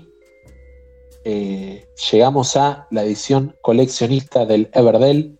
Si alguien se la quiere jugar y hablar un poquito del Everdell, porque yo más que apreciar ese árbol con esas pequeñas bestias del bosque, no puedo comentar de este juego que no jugué, pero que aquí Parece que Sebastián patea el tablero y pone la edición coleccionista en juego, así como la versión esencial del Viticulture. Y ya en la página número 27 va a estar subiendo, según he pispeado, la edición esencial también de la expansión Tuscany del Viticulture, este juego de colocación de trabajadores bien temático de armar eh, vinos ahí en la agricultura vitivinicultural. Bien, pasamos el Five Seals of Magic, el juego número 651, Retreat to Darmor. Sube también Seba de Lord of the Ring, Los viajes a la Tierra Media. Y suena un teléfono por aquí, el Dark Seas. Y llegamos a un juego que conozco, el Pocket Madness, del cual hablaré eh, en alguna otra edición cuando yo llegue a subir mis juegos del Trade y así los cuento todos juntos los juegos que yo estoy ofreciendo en el Trade, incluido este Pocket Madness. Pasamos el Habitat. A ver, se ve bonito el Habitat. Mira todo esto que tiene animalitos, siempre me llama la Dice ahí, artistas, Miguel Coimbra, Lea Santucci, Ah, me lo voy a dejar para ver. Mira, un juego educacional. A ver de qué se trata este Habitat. Llegamos al Tiny Towns, un juego que está en español, dice edición en español. A ver qué edición es. Porque tuvo una edición fractal y tuvo una edición Arrakis. Hay especulaciones de si alguna editorial que traiga juegos de Arrakis pueda traer el Tiny Towns. O si alguna editorial que trae juegos de fractal pueda traer el Tiny Towns, que en Chile me parece que se agotó y no están pensando en reimprimir porque no le fue bien a este Tiny Towns que se juego, se, yo lo llegué a probar. Un juego tan bonito estéticamente con esos cubitos que vas desplegando tu tablero y una vez que logras distintas formas objetivo con los cubitos vas a estar, eh, como se dice, vas a estar construyendo diferentes edificios en tu tablero. Un juego con mucha planificación, pero con la táctica de que en cada ronda alguien va a elegir qué tipo de material se va a construir. en ese sentido es una especie de Roland Wright, o más bien el bingo, ¿no? Que alguien cantaba un número y todas las personas anotaban si es que tenían ese número. En este caso, alguien canta un tipo de material y colocas ese material y los materiales son importantes porque cada edificio se construye con distintos materiales, vas a tener que planificar muy bien en tu grilla de 4x4 dónde colocar cada material para construir la mayor cantidad de edificios y juntar la mayor cantidad de puntos en este bello Tiny Towns. Qué lindos esos componentes de madera que tiene. Recomendado. Tenemos el Play Me Alice of Wonderland. Va a pasar que no conozco Dragon Flame, Lucidity, las Six-Sided Nightmares, el Mine All Minds. Seba vuelve con su Lord of the Rings Journeys in the Middle Earth, subiendo Shadow Path Expansion, una expansión. Hemos hablado ya de mis ganas de probar el Escape Tales eh, sin memoria, que aún no pude. Pasa el Witch of Salem. Pasa un juego que desafortunadamente no probé. Me dirán de todo, pero no he probado. El Paladines del Reino del Oeste. A ver qué me pueden comentar ahí la gente que esté escuchando. Y si no, ya saben, es un juego que en los medios se cubrió bastante. Sé que, eh, por ejemplo, Julián Tirada de Riesgo jugó muchos de estos juegos de la, de la saga El Reino del Oeste. Así que a ver qué pueden comentar, qué pueden averiguar por ahí. Tenemos el Unfinished Case of Holmes. Que me voy a fijar nomás si tiene lo que ver con Sherlock Holmes, detective asesor. Se ve que no. Este es un juego que me gustaría jugar, pero no sé qué, de qué se trata. Acá dice cooperativo, lápiz, y papel, reconocimiento de patrones, historias. Mira, hay una, aplicación, bueno, estará interesante para ir para revisar. Sushi Go, súper recomendado, ya hablé. Hero Realms, también ya lo hablé. Oriflam, lo hablamos hoy. El Plenus, lo hablamos ayer.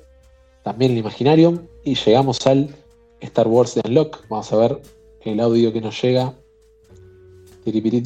Ahí está Maxi. Un saludo Maxi. A ver qué tenés para contarnos. Dice cómo va.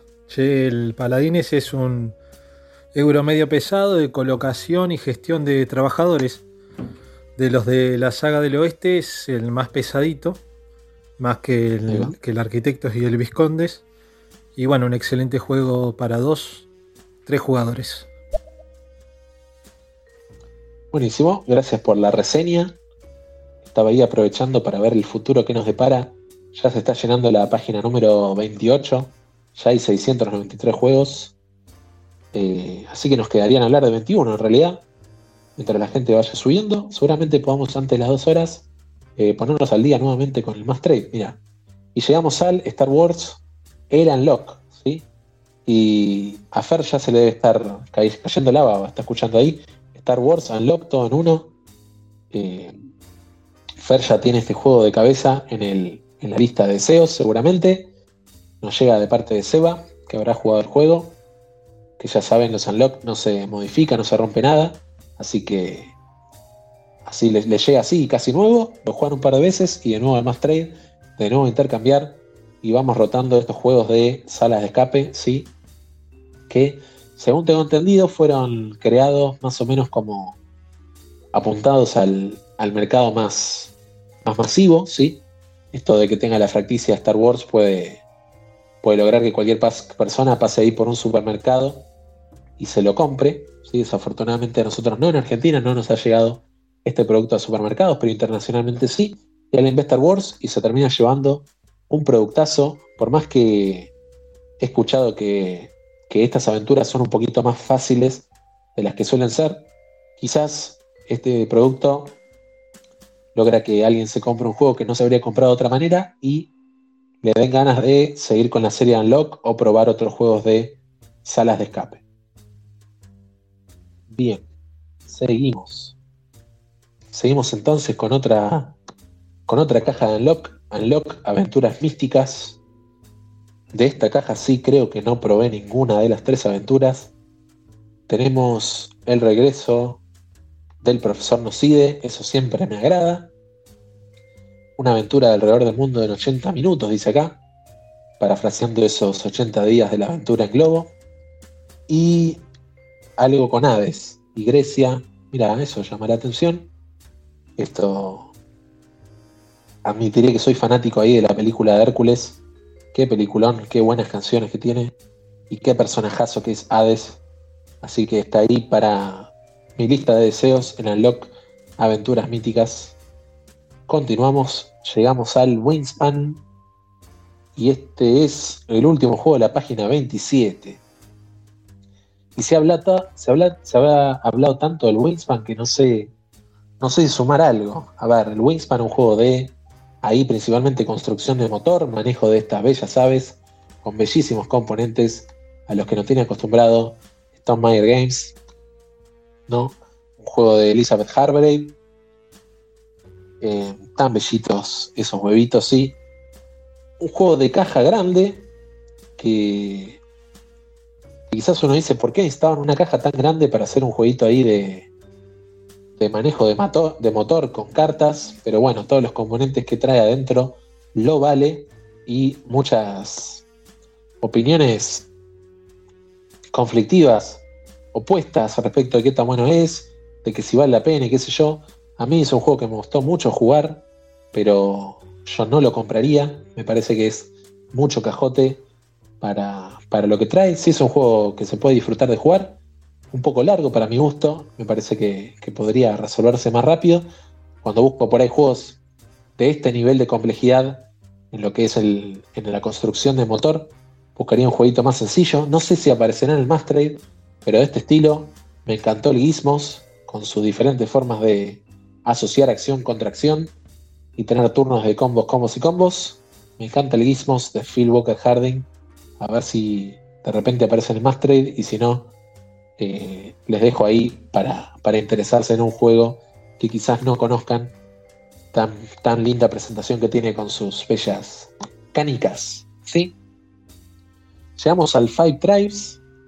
El Five Tribes es un juego de, Bruno Catala con esta mecánica de Mancala de agarrar eh, todos los mibles que haya en un lugar y desperligarlos en movimientos adyacentes ortogonales, vertical horizontal, dejando un miple por, por casillero hasta llegar a un casillero, colocar ese miple y levantar todos los miples que sean de ese color y además si lográs que ese casillero se vacíe, hacer que esa casilla pase a ser de tu control, hacer la acción de la tribu con la que hayas caído, con la fuerza, con la cantidad de miples que estén, ¿sí? un juego donde cada ronda vas a estar apostando con puntos en qué posición de juego te gustaría jugar. Si querés jugar primero, apostás bastante puntos, te aseguras de poder hacer esa jugada que tenés en mente porque este es juego sumamente táctico, vas a tener que mirar cómo está el estado de juego y encontrar la mejor jugada en este Five Tribes, un juego favorito de muchas personas, incluido ahí Gloria del Entreturno. Seguimos con Ghost Stories, un juego bien, bien difícil de cooperativo de Antoine Bausat, ¿sí? un juego en el que vas a estar tratando de luchar contra demonios fantásticos, moviéndote en diferentes lugares que, que te permiten hacer acciones especiales tratando de luchar contra esa retaila de monstruos que te van atacando ante los que tenés que defenderte, sí. Eh, lo jugué una sola vez, me pareció imposible, la verdad que no vi forma de ganar ese juego, que obviamente que la hay y que la tiene, porque vas a tener que meterte bien en lo que es la estrategia del juego y combinar bien los poderes, los poderes del tablero, los poderes de los jugadores, cooperar mucho entre, entre personajes si querés tener alguna opción de ganar este juego y de paso tener un poquito de suerte con los dados en este Ghost Stories. Voy a pasar rápidamente este Western Legends, un juego de, de campo abierto donde te metes en un mundo de western y podrás pasar por diferentes lugares, hacer diferentes acciones, te metes en el pub, te pones a jugar de repente una partida de póker con otras personas, ahí apostando, podrás personificar forajidos, te podrás poner del lado del sheriff, del lado de la ley, del lado de la anti-ley. Ahí está este Western Legends, que eso es todo lo que sé. Pasa el MERV, también un juego que estuvo en Book Depository. Pasa el Exploration, que debería explorar un poco de qué se trata, porque no tengo idea. Pueden ustedes, si quieren, mencionar el Great Western Tale, este gran juego de Alexander Pfister, donde vas a estar tratando de hacer ese manejo de mano para lograr tener diferentes vacas en, el, en mano para llegar a, a este oeste con diferente ganado y llevarte un montón de puntos en este complejo juego euro de atravesar estos caminos para llegar al oeste en este Great Western Trail que no conozco más porque no lo jugué. Seguramente haya ahí gente escuchando que le encante este juego.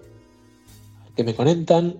Llegamos al Rides, otro juego de hielo caja grande que trajo Buró a la Argentina. Que tampoco he podido probar. Desafortunadamente, estos juegos de las últimas tiradas eh, nos tocó la pandemia.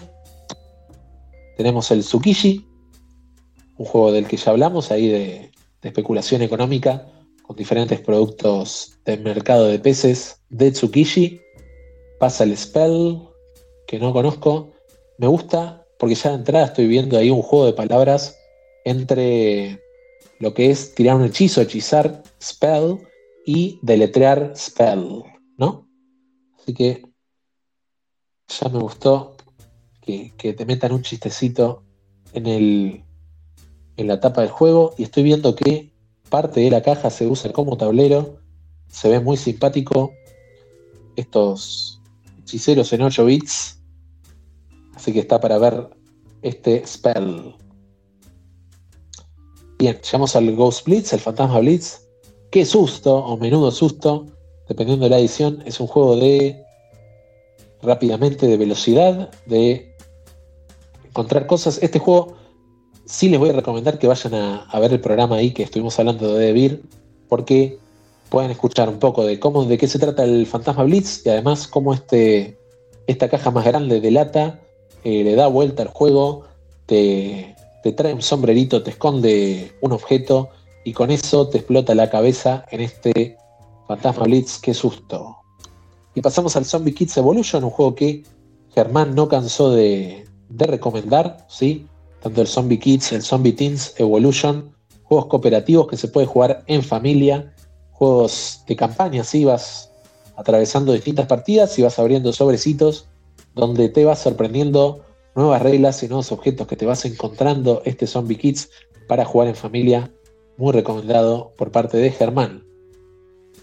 Llegamos a Startup Burns Out, que todo parece indicar que es el juego base, ¿sí? No es ninguna expansión. Publicado por Black Box. Black. ¿qué decía? Black Box Work, ¿ok? No lo conozco. Se estuvo hablando también ahí en el grupo del Spaghetti Western. Que ojo con esta edición porque parece que la tirada fue chica y se va a agotar y ya la segunda edición va a ser distinta, así que este puede ser un juego difícil de conseguir en, este futuro, en el futuro, el Spaghetti Western. Llegamos al toma 6 y me sorprende eh, creer que este es el primer toma 6 que nos llega, ¿no? ¿Sí? Parece que es el primer toma 6 que se publica aquí en la Geek List. Un juego la editorial Madre Amigo, que ha, traído Puro a la Argentina, impreso en Argentina, ahí con sus 104 cartas, del 1 al 104, con diferentes patrones de, de cabezas de buey en las cartas. Sí, un juego que vas a tratar de evitar llevarte cartas jugando a conciencia y en simultáneo en cada ronda, carta tras carta, en función de cómo esté el tablero, sí. El juego se llama Toma 6 porque si alguien juega la sexta carta en una fila, la va a tener que tomar. Se va a tomar esas cinco cartas en este toma 6. Bien. Llegamos al Tiny Epic Dinosaurs, eh, una edición deluxe. Mira, un juego que salió en el 2020, seguramente por Kickstarter, como, como acostumbra esta editorial Gameling Games. Esta saga de Tiny Epic algo, en este caso la edición deluxe de los dinosaurios. Ahí para revisar, siempre viene esta cajita plagada de componentes de muy buena calidad en este Tiny Epic. Hemos hablado de Game of Thrones, el juego de mesa, hemos hablado de Memes versus Ciencia, pasamos por el Innovation, que no conozco, y llegamos a los finales de la página número 28. Vamos a ver si existe la 29, pasa un Paladines del Reino del Oeste, pasamos el Time Chase, que tampoco conozco, pero cualquier juego que tenga pinta de eh, viajes en el tiempo a mí me llama la atención, porque siempre me parece interesante cómo pueden llegar a transmitir esto de eh, lo que es los viajes en el tiempo a los juegos de mesa, así como lo hace el Anacron y lo hace el Tragedy Looper. En este caso se hace en el juego de Trick Taking, en un juego de basas, donde sí he escuchado un poquito del juego, si bien no lo conozco bien. Eh, creo recordar que el juego te permitía viajar hacia el pasado y modificar las basas que ya habían sido decididas, así que todo el tiempo puede estar cambiando los resultados de las basas en este Time Chase. Me llama bastante la atención. Y pasamos de el Toma 6 al The Mind, otro juego con una centena de cartas, ¿sí? Y vamos a hablar de eh, qué experiencia te provee el The Mind. ¿Qué, ¿Qué experiencia te provee el The Mind? A ver, el The Mind vos llegás, entrás y che, jugamos un The Mind, a ver cómo se juega. Y bueno, agarrás las cartas y las jugás en orden eh, de la más baja a la más alta. Entonces ponele, somos tres personas, reparto tres cartas, nos miramos fijamente un rato, yo juego el 10, un ratito después vos jugás el 40 y al final vos jugás el 97, ¿ok? Es el de Mind. Después te reparto dos cartas y hacemos lo mismo con dos cartas, ¿sí? Y vos te quedás con cara de, ¿de qué me estás hablando, Ezequiel? ¿Qué clase de juego es este? No nos podemos hablar, estamos ahí mirándonos como unos pavos, ¿qué sentido tiene esto? Esto ni siquiera se puede llamar un juego. Y de repente vas, te sentás a la mesa, lo jugás y cambia completamente tu perspectiva una vez que jugaste el juego. Este juego está buenísimo. No tiene, no tiene derecho a ser, tan bueno por lo pavo que es, por lo sencillo que es, pero aún así, de sencillo que es, es un juegazo. Es toda una experiencia jugarlo. Lo que sí, tenés que sentarte a la mesa y disponerte a que el juego te explote el cerebro con su genialidad, la genialidad con la que nos tiene acostumbrado Wolfgang Warsch en todos sus diseños, en este caso en el de Mind, un juego que no debería funcionar y aún así funciona. Este juego el año que salió fue furor en Essen, la gente se sentaba en cualquier esquina a jugar este de Mind. Es un juego muy interesante de jugar. Me encanta estar mirando fijamente a alguien y tratar de sacarle la ficha de qué carta puede tener, a quién nos toca, parar el juego y decir, bueno, a ver, sincronicémonos, funcionemos juntos, como una mente parva, trascendamos los límites del comprendimiento humano y comuniquémonos telepáticamente para decidir qué carta es la correcta para jugar en este The Mind. Bien, pasó el The Mind y llegamos a el último juego al momento a las 4.56. En los últimos 10 minutos nadie ha subido juegos Estamos llegando al Citadels. Preparen, preparen esos audios a ver qué tienen, de qué quieren charlar. ¿Tienen alguna duda del, del Trade? ¿Quieren que comente ahora a pedido algunos de los juegos que por ahí ya fueron comentados en otras charlas? Y les dé a fiaca encontrarlos en otras charlas si les gustaría saber de qué se trata. Están abiertos los micrófonos. Mientras hablo un poquito de este Citadel, sí, este Citadel es la versión en español, la que no es la actual, pero tampoco es la primera. El Citadel tuvo por lo menos tres versiones. Una que venía en una cajita cuadrada chiquita, sin la microexpansión de Dark City. Esta que viene en una caja que me cansé de decir las típicas tamaños tipo Citadels, pero ahora este es el Citadels, ahora que digo, tamaño tipo Ciudadelas. ¿Qué tamaño le pongo? Bueno, ahí estaba, pasó por ejemplo el Red November en un momento, pasó otro jueguito que ahora no me acuerdo. En este tipo de caja está el Jaipur, ¿no? En su edición clásica, vamos a tirar un mensaje de Maxi, a ver qué nos trae. Con esa vendida monumental que le metiste al The Mind, por favor, te ofrezco un Gloomhaven, pero dame el The Mind. Nada, espectacular, ¿eh? Qué lindo, me gusta cómo lo comentaste, muy lindo. Genial, genial. No, me ofrezcan un Hagen, ofrézcanme, no sé, un laburo de hacer esto que tanto me gusta, que es eh, comentar juegos. No sé si alguna tienda ahí le falta personal. Ya saben, mirá cómo te venden los juegos. Guiño, guiño. Jeje. Em, estamos en el Citadel, sí, este juego de cartas donde vas a estar tratando de construir edificios con el oro, pero ese oro va a estar interactuando con los diferentes roles que vas a elegir ronda a ronda. ¿sí? El juego van a usarse 8 roles, hay un set de roles recomendado y después está la expansión de la ciudad oscura que te viene con otro set de roles del 1 al 8, incluyendo un 9, un noveno rol. Y lo primero que se hace en cada ronda es hacer un draft de cartas donde la primera persona, la persona que tiene la corona del rey, va a elegir una de las cartas disponibles, va a pasar el resto a la izquierda y van a elegir otra, y a la izquierda y van a elegir otra. En cada jugador se está llevando un rol y luego, en orden de los roles, se van a ir ejecutando las acciones. ¿sí?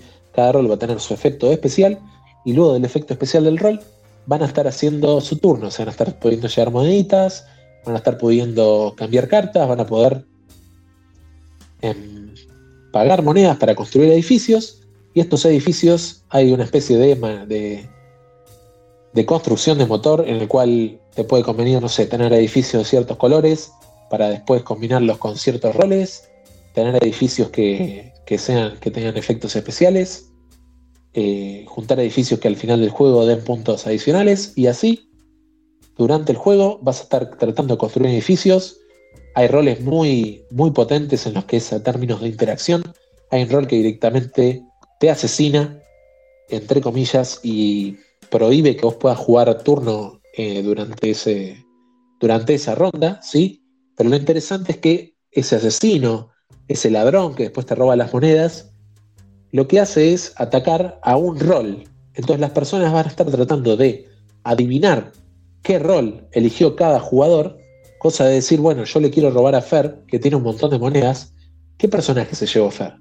¿Fer se llevó un personaje recopado o se llevó un personaje no tan bueno para que no le roben porque era obvio que le iban a robar al mercader, por decir algo? ¿No? Ahí están las interacciones entre los roles, ese juego de intriga y deducción que tiene el Ciudadelas. ¿Sí? Que también vale aclarar, la mención tuvo esas dos ediciones eh, más antiguas y ahora salió una nueva edición en un cajote bien grande con un montón de distintos roles. Eh, que vamos a ver si lo encuentro en BGG. Ahí está, es una edición del 2016 con un montón de roles, un montón de variedad, pero eh, si bien no probé esta versión del 2016, yo creo que con lo que viene en la cajita que está poniendo aquí Pablo en el Master eh, hay suficiente juego para probarlo y comparando con lo difícil y lo caro que debe ser conseguir la cajota esta del Cita del 2016, esta caja anterior es un muy buen producto.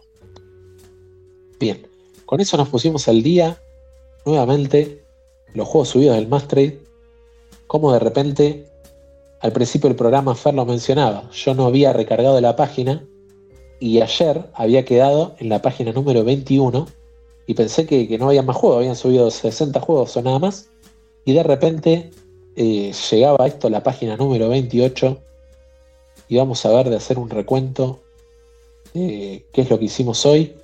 Creo que habíamos arrancado por el 500 y pico. A ver, ¿cuál fue que arrancamos? Ahí está el Venus que abrimos, que hablamos hoy. Tuvimos, tuvo que haber sido por acá, después del Port Royal. Acá, Cape Troll. 518 el Cape Troll.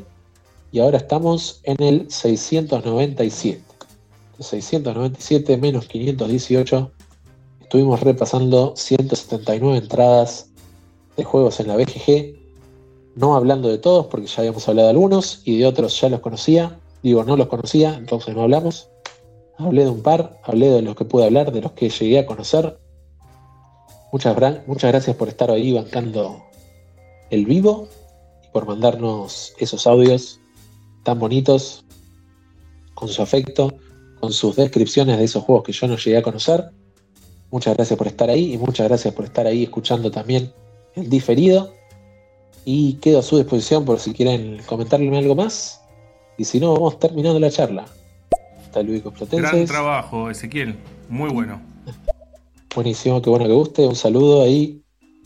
Ojalá no llegué a ver que, haya subido juegos al Master, pero bueno, más allá de participar o no, puede ser una forma de, conocer otros juegos. con lo que sé, trato de eh, ofrecer las descripciones de lo que conozco, de los que sepa, y obviamente queda la tarea para hacer de, más allá de esto, de por ahí ver los que no comenté, o de los que comenté, verlos un poquito más al detalle para ver cuáles les gustaría obtener el más trade y eh, por cuáles le estarían en disposición a intercambiar cuál por cuál por cada uno de sus ítems. Estoy por cerrada la charla, muchas gracias por estar ahí y nos vemos la próxima. Gracias por escucharnos. Nos podés seguir en Facebook y en Telegram como Comunidad Guargamera Argentina.